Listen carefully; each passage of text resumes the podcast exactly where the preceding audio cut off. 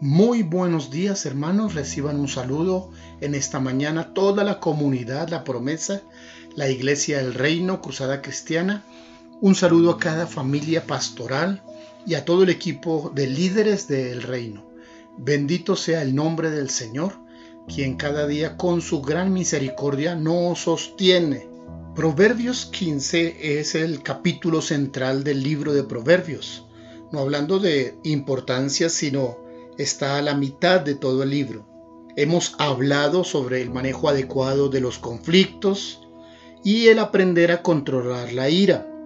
Dos aspectos fundamentales para que una familia, una comunidad y en general para que la sociedad viva en armonía. Podríamos seguir en este tema, pues hay muchos tips en todo el libro de Proverbios sobre este asunto. Es sabio ser una persona pacífica y autocontrolada. Detengámonos hoy unos minutos a reflexionar sobre el contraste entre el justo y el malo, el que es sabio y el que es necio. Este contraste es uno de los métodos de la literatura sapiencial encontrada en el libro de Proverbios. Verso 6, por ejemplo, dice, En la casa del justo hay gran provisión, pero turbación en las ganancias del impío. La versión internacional dice de este mismo verso, en la casa del justo hay gran abundancia, en las ganancias del malvado grandes problemas. Esto nos hace pensar en las finanzas, cómo las hemos adquirido y qué es lo que tiene aprobación de parte de Dios y desaprobación, por supuesto. En estos días, una de las noticias que hemos tenido que escuchar y ver, se trata de un hombre eh, embajador, dueño de grandes territorios, pero acusado de tráfico.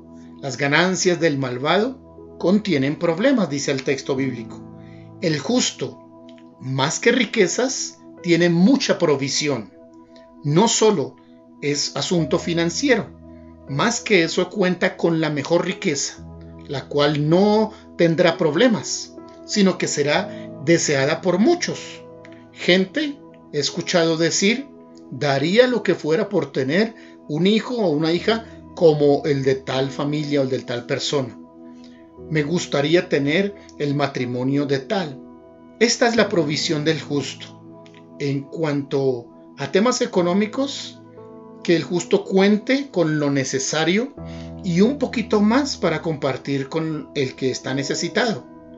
Este, esta debe ser su alegría y su gran riqueza, el buen testimonio, la calidad de vida de sus hijos, la ética en el manejo de los obreros, la equidad, la solidaridad, la paz que hay en su casa y lo precioso que es sentarse a la mesa como familia y disfrutar no de un gran banquete suculento, pero sí una comida llena de la bondad.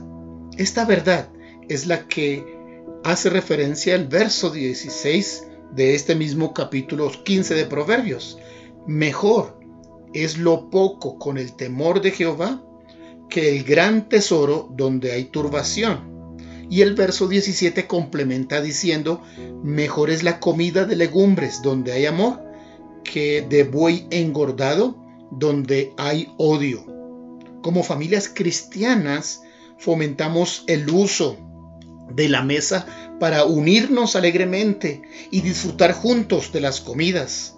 Este valor que ha tendido a desaparecer, a perderse, es oportuno recuperarlo en este tiempo de permanecer en casa. Deben quedar muchas eh, cosas buenas resultado de este tiempo. Volvámonos como familia a la oración. Volvámonos como familia a disfrutar de las comidas, a dar gracias a Dios en la mesa, tomándonos de la mano, expresando gozo de tener alimentos y disfrutándolos juntos. No permitamos hábitos que nos separen. Los cuartos son lugares para descanso y meditación, pero no es para escondernos y comer mientras respiramos con enojo y en algunos casos hasta odio. Esta forma de comer hace daño. Al tocar el tema de orar en familia aparece, por ejemplo, en el verso 8 de este capítulo eh, de esta manera. El sacrificio de los impíos es abominación a Jehová, mas la oración de los rectos es su gozo. Los intentos que hacen los malos por agradar a Dios, sus rezos y ofrecimientos le causan a Dios vómito. Es lo que significa abominación. Esas náuseas e incapacidad para retener los alimentos. Apenas están llegando al estómago y tienen que desecharse, devolverse. Pero la oración de la familia en la mesa, en la sala o en un cuarto especial causan alegría, causan satisfacción, causan deleite a Dios. Qué interesante como lo expresa el salmista. Volvamos a construir altar familiar al Señor. La iglesia, la promesa, ha encontrado un espacio maravilloso los viernes en la noche para juntos disfrutar la presencia de Dios. Esa conexión familiar, sin lugar a dudas, es uno de los mejores momentos que encontramos en medio de esta pandemia.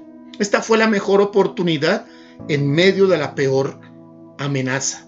No todos los creyentes eh, están en su casa. No todos los que están en su casa eh, asisten o siguen al Señor.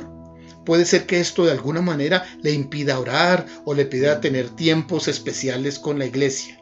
Pero usted puede empezar. Aquel que va a la iglesia, aquel que es creyente, eh, empiece y fíjese como meta lograr hacer de este tiempo familiar el mejor momento de la familia. Será inolvidable.